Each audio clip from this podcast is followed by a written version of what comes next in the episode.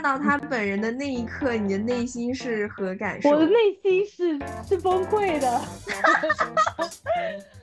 他问我，你是不是也看到他是这个五套房，所以被他吸引？Hello，大家好，欢迎来到魔都姐妹悄悄话。我再重新来一遍。第一次线上录制啊，需要需要那个磨合一下。为了我们节目的收听质量，我们还这次采用了线上录制，并且配备了专业设备，就是希望听众们听感上会有一个比较大的提升。最近那个电影《孤注一掷》很火，大家都特别关注到了缅北诈骗集团，大家都特别害怕上当受骗。那其实我之前有看过一个电影叫《Tinder 诈骗王》，小抓你看过吗？对对对，我刚刚也想说来着，连那个 Tinder 诈骗王也是，而且也更符合我们这一次想说的这个主题。我们这次的主题呢，其实是想要说的是一个杀猪盘的故事，但是我们今天要说的呢，倒不是像 Tinder 诈骗王那个纪录片里那种人设，因为你要是被那种人骗了，我觉得可能还情有可原。但是我们今天呢讲的是一些就是让你很不可思议的这种 诈骗盘，倒也不是说那么严重到骗了我们的钱财啊或者是什么的，他可能很简单，他就图一个色嘛，对吧？对，好在我们都是比较逼险聪明，就是对，就是女人的 直觉是非常吓人的，被我们识破了。女人的第六感觉真的是非常吓人。我们两个人说的第一个诈骗盘的故事，其实还蛮蛮有意。思的，在第一期有讲到，我们两个就是勇闯人民广场相亲角嘛，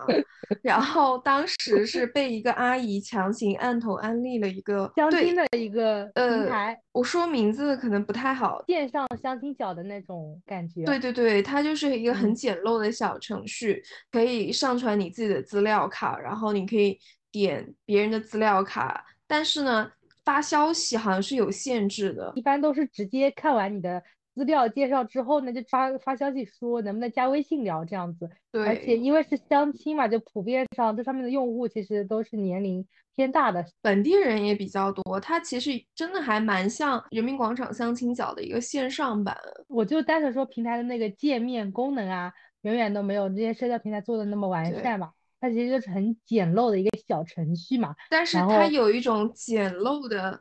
就 是反而有一种朴素的真诚，你知道吗？对对对，就我呢，就是可能已经接近不如大龄青年这个坎了，所以他当时就是建议我上去试试看。然后我就在上面滑到了一个头像很可爱的，是一只小猪猪，然后他什么资料都没有，他一直来看我的卡片，看了很多次，他可能是没有那个打招呼的机会，但是我是有的，然后我就联络了那个小猪猪，我就跟那个猪猪加了微信，他一加微信就给我发了一串他的这个简历。所谓的简历啊，就是一段微信文，写了他年纪呀、收入、身高，然后他有几套房子，包括他也发了他的照片。我当时看了一下，就是这个人除了长得不咋地，然后身高身高好像也还行，没有特别矮，就长得确实，对对对，高的，有点胖，有点胖的，然 后。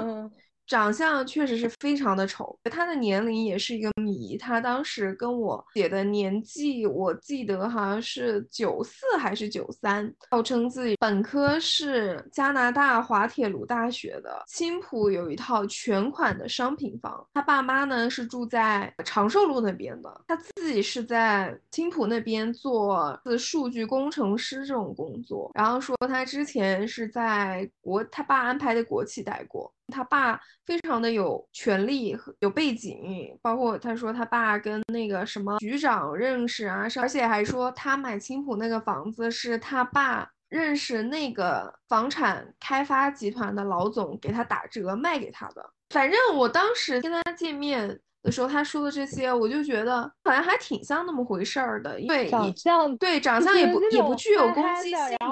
胖胖憨憨的，就是很容易很容易具有迷惑性嘛，就会让你觉得他是一个很老实的人，很憨厚的人。对对对，但是我当时听他说这些话的时候，其实我内心是有一些小小的，我觉得有点不明白的，你知道吗？就是，嗯，我不明白的是，他为什么之前在北京做会计工作，说他安排的安排的国企，他一下子不不做了，说是被被开除了，然后又回到上海青浦去做一个数据分析这样的一个工作，就完完全全跨界。对，而且你怎么会，你你爸都有这么强大的背景，你怎么会被一个国企开除呢？就是你能做出什么幺蛾子才会？出了什么 天条才会这样呢？嗯，就是这两个是我当时心中其实有一个疑问的。你就你一开始觉得说就当一个呃舔狗追求者 对，然后就这样跟他也挺也行也能接受，但后后来你觉得他太烦了是吧？然后我们当时又又是恶趣味吧，就是想说就去，我们是先发现他在骗人，还是我先去加他的呀？反正就是舔狗了一阵子，发现后面发现他就是不怎么舔狗了。然后我好像是看到他在那个那个平台上有更新资料，我也对对对，他平台上写的资料和他发给你的那个资料是不一样，不一样的。对，完完全全不一样。就是年龄质问他，对，就是年然后我不一样。拦住了你，我说你不要打草惊蛇。就是我是觉得很疑惑，就是如果我问他，他肯定就是不会啊，会狡辩嘛。我就我，然后我当时就想说，让对让咱妹妹去打探打探。对，那这个时候我就出场了，因为这个嗯，补充一下，我们前面没有说，因为这个相亲角它是可以通过搜索你的档案，因为每个人都会有一个档案，档案的编号，然后就可以搜到这个人的。或者是你可以用那个年龄、身高这些来筛选，也可以筛选。反正当时呢，我就通过他的档案的编号搜索到了他，然后跟他打了招呼，然后就加了微信嘛，然后就跟他，而且而且有个非常，而且有个非常搞笑，就是 我当时都快笑死了，就是他跟我说的第一句话和他跟你说的第一句话是一样的，他说我觉得你很有眼缘，是吗？对，就是男的说的这些话，就是你就不要当真。然后呢，就是那我就加上他了嘛，然后就跟他一来二去聊了，呃，聊了这样一段时间，几天吧，可能就对吧？然后，然后他约我见面嘛，然后当时就是咱们就是一个 勇闯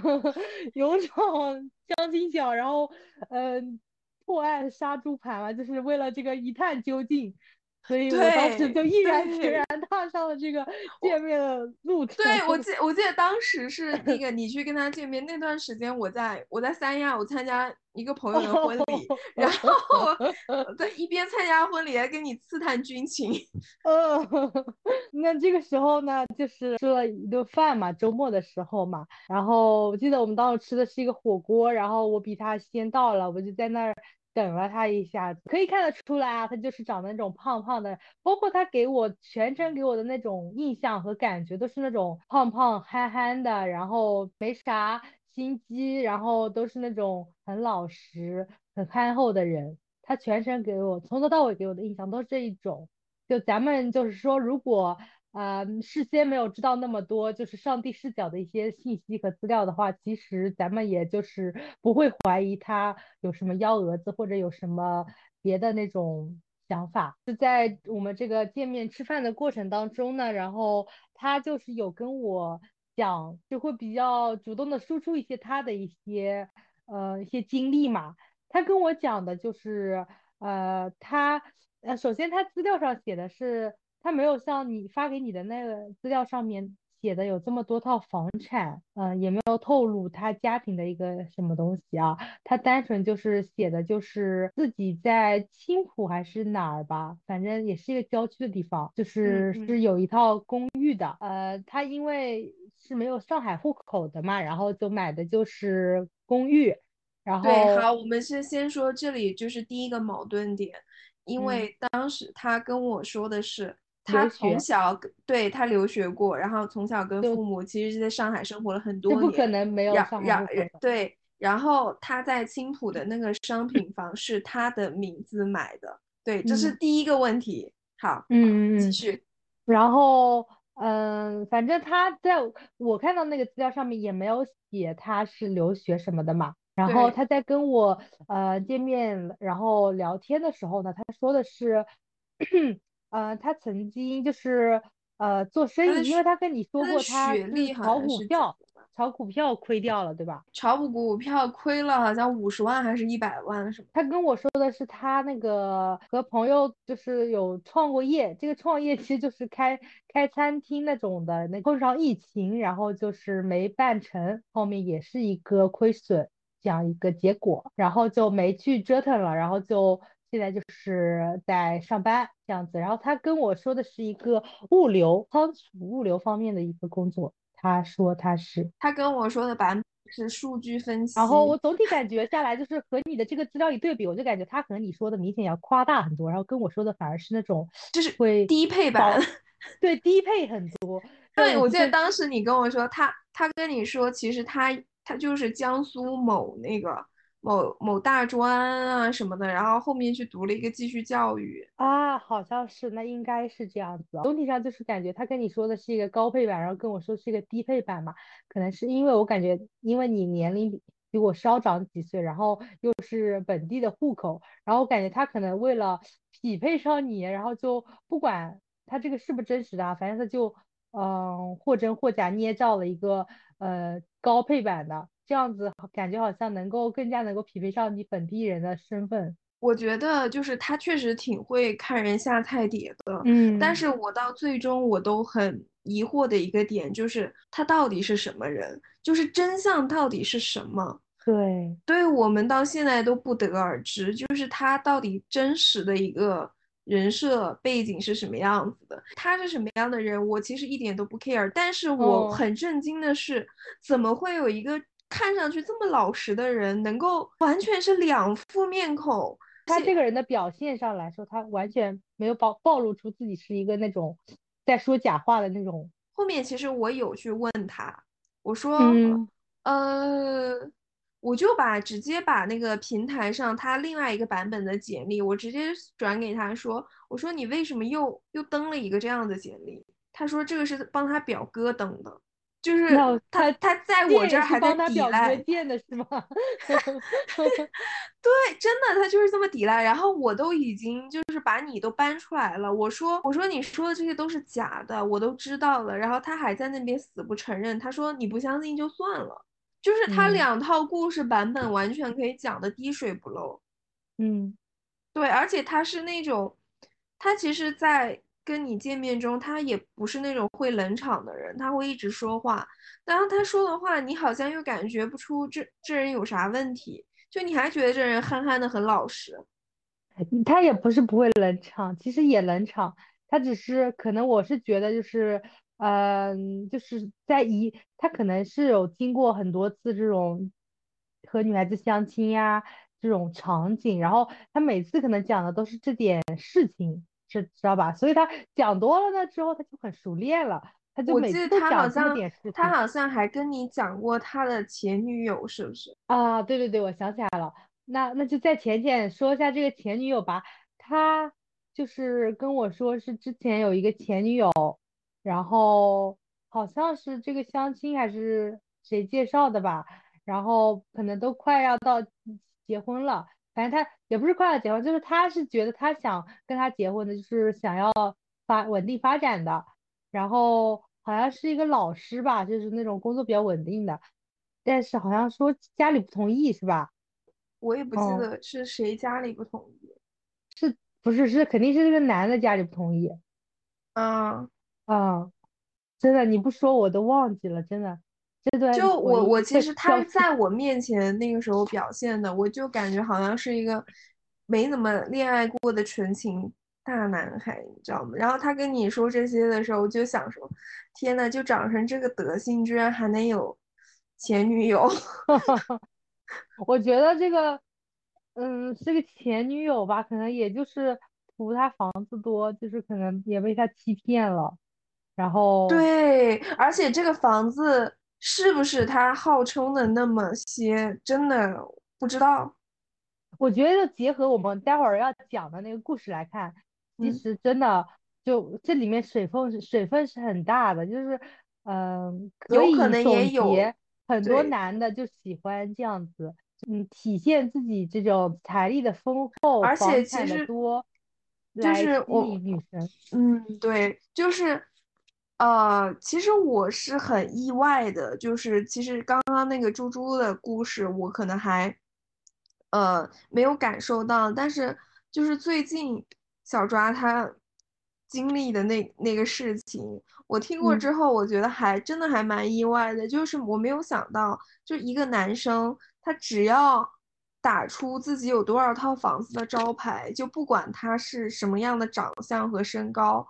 都会有很多女生去接近他扑。上去，对啊，对，这个就是现实。这个就比较近，但是他跟那个猪猪真的是有很多异曲同工之妙之处啊。对，但这个不同之处在于我们没有见过他，然后也没有说有这种两个人打配合，然后去，哦，对呃，对，这个呢就是这个人，嗯。他就是比较，我觉得还是可能比较年轻吧，就是直接在互联网上就就被被扒皮了。对，而，且这个人也是很嗯，认真，也是在那个种很很认很走真的去心的，对嗯，就是倾盆之恋嘛。其实这个没必要打码，因为我们前面几期都说 过了。我就在倾盆之恋上，而且我之前使用这个软件的这个感受，就是说这上面的人其实都还是挺真实的，然后对都，是挺真诚的比较。真诚的，嗯对，然后但没有想到啊，也会有这种杀猪盘哦。就且听我细细道来吧。呃，嗯那首先呢，其实就是在呃，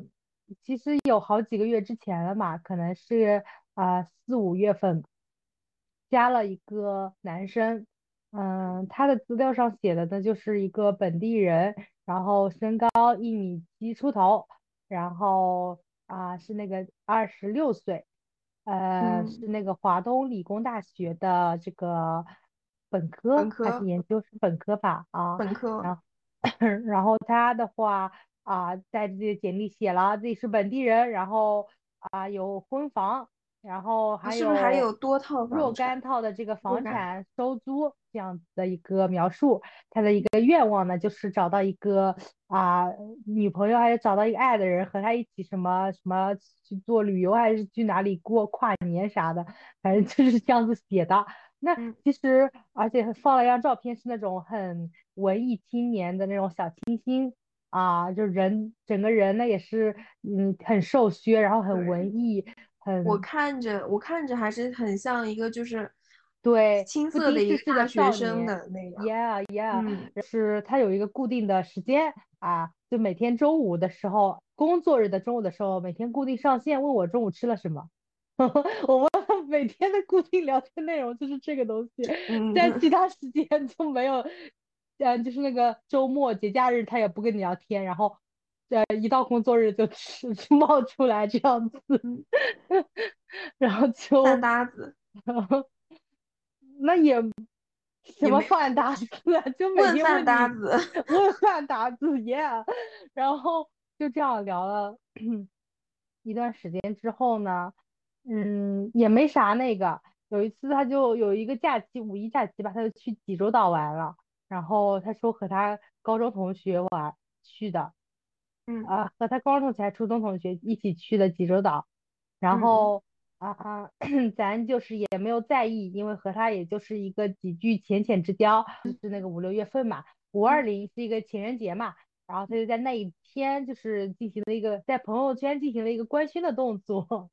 就嗯是晒出了一个九宫格，其中有一张呢就是他亲吻另外一个女孩，就是脸脸颊的这样一张照片，就是一整个五味杂陈吧，啊，这其实也没有那么严重，因为我和他其实也没有什么关系，只是觉得说，哎，你都有接触女孩子或者有这种对象了，你在前不久干嘛还要找我聊天啊？嗯就有一天呢，我就呃在朋友圈互动之后呢，我们我就点进他的主页，我发现他的这个朋友圈里面的这条关于这个官宣那个女生的动态消失了，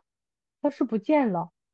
嗯、然后后面呢，我就发现他的朋友圈，一开始我加他的时候，他的朋友圈可能是没有打开那么多的，可能就是一个有时间的限制的。嗯那么后来呢，我又发现他朋友圈全部打开了，就全部可见了。嗯，标准啊操作了。对，就是咱们就是作为一个一个社交软件的资深用户，咱们就是有这种直觉，懂就是得啦一个男男的，就是呃，包括不仅限于男的，可能呃我们女生也会这样子，就是他的嗯朋友圈就是开开关关的话，呃，他开开的时候就感觉这个人可能处于一个求偶求偶状态了，就 是加新人了呗，准备对，那之后呢？那么咱们就是进行了一个朋友圈的一个一个尽调，咱们就是把他朋友圈浅浅翻了一遍，然后就翻到了一个他发的一个抖音吧，嗯，咱们就就是通过他开放了全部的朋友圈，翻到了他的抖音。对，咱们就是一个好奇心作祟，去嗯。这个抖音上进行了一番搜索，哎，搜到了确实是有一个呃账号的，哎，然后哎看了一个几个视频，发现确实是有他本人的视频，然后看到看到他本人的那一刻，你的内心是何感受？我的内心是是崩溃的，我当时是疑惑了一下的，然后感觉我的世界观就崩塌了，因为抖音上那个视频，那个油腻大叔，Hello，你是谁呀、就是和他这个他的照片完全，他我之前看到照片完全不一样，咱们就是说一整个震撼住了。对，然后当时小抓他就把那个图片发发给我看，包括他那个男生的抖音账号。我当时是我是先看的那个抖音账号，哦我我就划了一下，我就觉得就很，我不知道为什么有种低廉的色情感。对，就然后我再看那个男生的那个青藤的照片吧，我就觉得还是能看，还是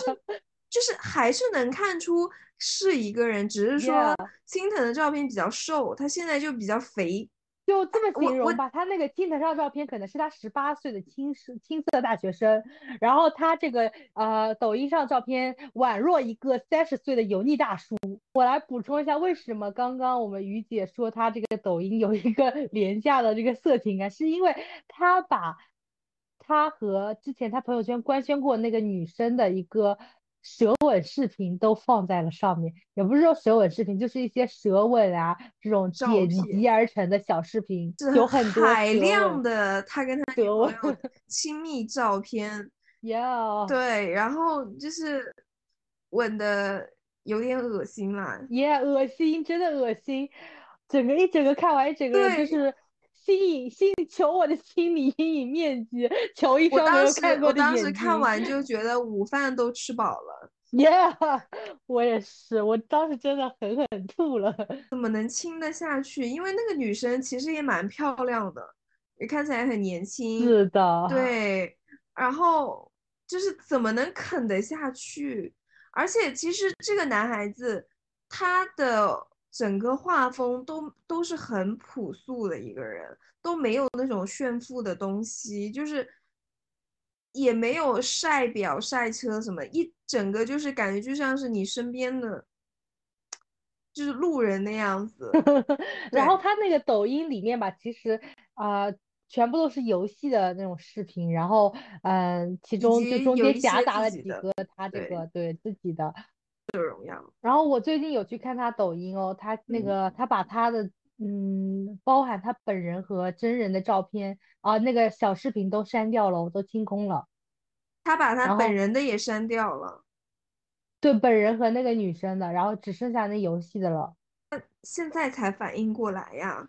哎，我 我怀疑是不是因为我访问他的那个界面，我们访访问他的界面，因为抖音可能会收到提醒嘛，就有人在看你，然后他就把它删掉呃了。对，抖音其实是能看到他主页的访客的，在刷那个女他和那个女生的那个视频的时候，就点开了一个评论区嘛，就看到有一个女生给他评论说，嗯，就是类似于骂他恶心，然后把他的把他说呃把我的衣服给还给那个女的穿什么的。哎，我嗯当时这个这个就是一整个警铃大作，我就觉得不妙，就是其中一定有故事。对他，然后你受到了我之前那个的启发。我就是，其实我本人不是对这些可能，嗯，不会想要去打破砂锅问到底。但是因为你之前说你在你那个微博上嘛，就是找到过那个一个你海王的女友。Yeah，其实我看到这个评论，就我也是非常好奇，就是这样一个男生，就各种美女还为他争风吃醋嘞，就撕戳了这个女生嘛，然后。啊，我有去跟他浅浅的去自我介绍一下，说明来来历嘛，就说我是在这个社交软件上认识这个男的了，然后看到你评论了这个人，问问你他是一个什么样的人啊这些，然后一来二去的比较多轮之后了呢，他可能就慢慢打开心扉了，然后就放下警惕了。对他跟我说，嗯，就是直接一个总结概括，就说这个男的抠死了，很抠，就是对他一直经常强调很抠。对，就说这个男的抠，也自己有很多套房，有五套房，然后靠这个来吸引女孩子。然后 他问我，你是不是也看到他是这个五套房，所以被他吸引的？然后他就说，之前也有人，也有女生来私信他，问他这个情况。我我就我当时觉得哇。太精彩了，这其中 一定有很多故事。嗯，我就继续刨根问底，打破砂锅问到底嘛。知道了，说原来就是这个男的，嗯，在和我私信抖音上这个女孩子，他们其实肯定之前有接触过一道一段比较长的时间。具体的时间线呢，我没有没有没有嗯去追问，但是啊，大概是从冬天一直到。最近反正就是前段时间一直都是有接触的，这两个人一直有联系的，呃，很有可能可能是有男女朋友的关系，但是他没有跟我说啊，我我感觉是这样子。这个女生说她在和这个男的接触的时候，这个男的特特别抠，体现在呢每一次呃和他见面的时候，都让这个女生吃了晚饭再见面，就是连饭都不请人家吃 这种。对，然后这个女的就是。对他真的就是狠狠的唾骂他这个抠门，然后就说还说自己有五套房，但本人实际上很抠，还装的很老实，然后就是这样子，实际上呢很不老实。嗯，也有一个女生来私信他，哎，就说就是可能也扒到他抖音了嘛，然后就来私信他，就觉得这个男的可能这个当中啊有一些嗯。隐瞒他的成分，就看看到这个女生就去私信他，然后他也跟我分享了那个女生，就是说在跟这个男的吃饭的时候，这个男生他去了洗手间，然后他手机没有锁，这个女的就看了他的手机，哎，就发现这个男的他手机里就微信上哎有很多叫有很多很多女生，然后都是叫什么宝贝姐姐、亲爱的这种，就是宝宝这种，这其实说白了就是说有很。他有一大片鱼塘嘛，然后和这些呃女生其实嗯存在很他可能有很多错综复杂的暧昧和聊骚的关系。对他，我觉得他可能是有备注，跟那个女生是固定每天中午问中午吃什么，跟这个女生固定问早上好。我觉得他是群发，是每天中午 都问吃什么。群发。很有可能，我就是跟他接触的时候，因为我们两个都每天只聊吃饭，吃中午吃饭吃了什么，就远远没有到那一步。所以而且而且我远远没有发现他是这种人。而且就是那个私信的女生好像也说他是，他并没有这么多套房，是不是？这个他他说他也不知道，这个也确实也没有也不知道，但是他就是说。他这个人的一个惯用的一个套路是，呃，在资料里面写自己有很多套房，然后靠这一点来吸引女孩子，然后女孩子线下见了面之后呢，发现他是这样一个，他长得这么矬，但是因为他有很多房子，可能还是会继续选择隐忍，然后并且和他继续接触。但好像是八道 是说他其实。他是把自己住的一间房子出租了，对不对？对，这个是我个人的感觉，就是因为他在朋友圈里面发过，呃，一个租房平台的一个，嗯，招租的信息，就是说房东本人出租房子，然后呃是有两个房间，两个次卧这样子，嗯，然后我就猜测说，因为他这个房子，他的照片拍起来也不像是那种专门用来出租的嘛，就很像他本人自己住，然后把另外两个房间拿来出租这样子。我就猜测说，他肯定也其实也没有资料里面写的有这么多套房，嗯，就只有一套房，写多套房已经成为他的他的一个套路和手段了。因为我觉得他如果有很多套房的话，他可能也不至于说。嗯，自己住一个房间，然后剩下两个拿来出租。然后那个男，那个抖音上那个女生跟我说的就是，她自己是住那个房子，然后她父母是住在乡下的。那我也会觉得说，他如果有这么多房子，他可能父母为什么还要住乡下呢？嗯，其实我听下来，就是包括我看那个。男生的朋友圈，其实我已经大概就是猜到了这个男孩子的用户画像。我觉得他就是一个普通浦东本地乡下的一个土著，然后他租出租的自己的那个大房子呢，我猜可能是一个拆迁房，是分在了机场附近，应该是川沙那边。为什么说它是个拆迁房呢？因为它每一个房间它的标价都非常的低，一千多块钱。然后他爸妈住乡下，就说明他们可能是乡下土著，然后有一些宅基地的，那田比较多，那可能拆了一套分了一套这样子。然后呢，他说五套房，我觉得呢，如果没有五套，可能两三套是有的，因为拆迁嘛，可能不一定是分只分到一套，可能分到了几套，是这个样子。那我觉得至于他本身这个。呃，你说他本身是不是一个有一些能力或者说有资产的人呢？那我觉得肯定是并没有，要不然的话，他怎么连女生一顿饭都请不起呢？对，就是特别抠门嘛。对，请不起，现在谁还请不起一顿饭？就看你想不想请，愿不愿意。花这个就是付费体验的这个呃，对我我是觉得这可能这个男孩子还比较年轻，就跟我遇到的那个九二年的那个高段位海王来说，确实互联网上的痕迹还是要擦干净啊。也也可以再讲一下，就是说，嗯，因为之前我刚刚有说过，他在他跟我说过，他和他同学去济州岛玩了嘛，那后来。和抖音上这个女生这么一对，就发现说他跟这个女生说的是和家人去玩，但实际上呢是和他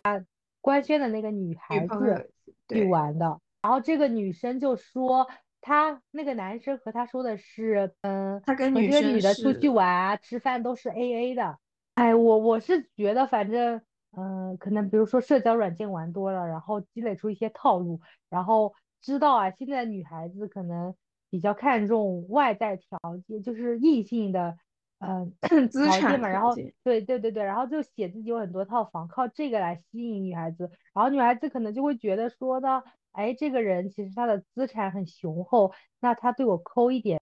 其实可能他也就有一个长期眼光。就如果说日后能 嫁给他们家的话，对对对。但是其实我是觉得大家。真的一定要对这种拆二代啊啥一定要祛魅。本地人很多套房，然后自己平时都不怎么上班的，包括爸妈什么的，就基本上不愁房子的这些人，他们基本上都不会去找外地的，就是他们会更加看重自己的资产，不会外流。比如说他家拆了三套，他一定会找一个对方本地的也拆三套的人。如果说你遇到这种以自己的房产作为吸引你的，人的话，那他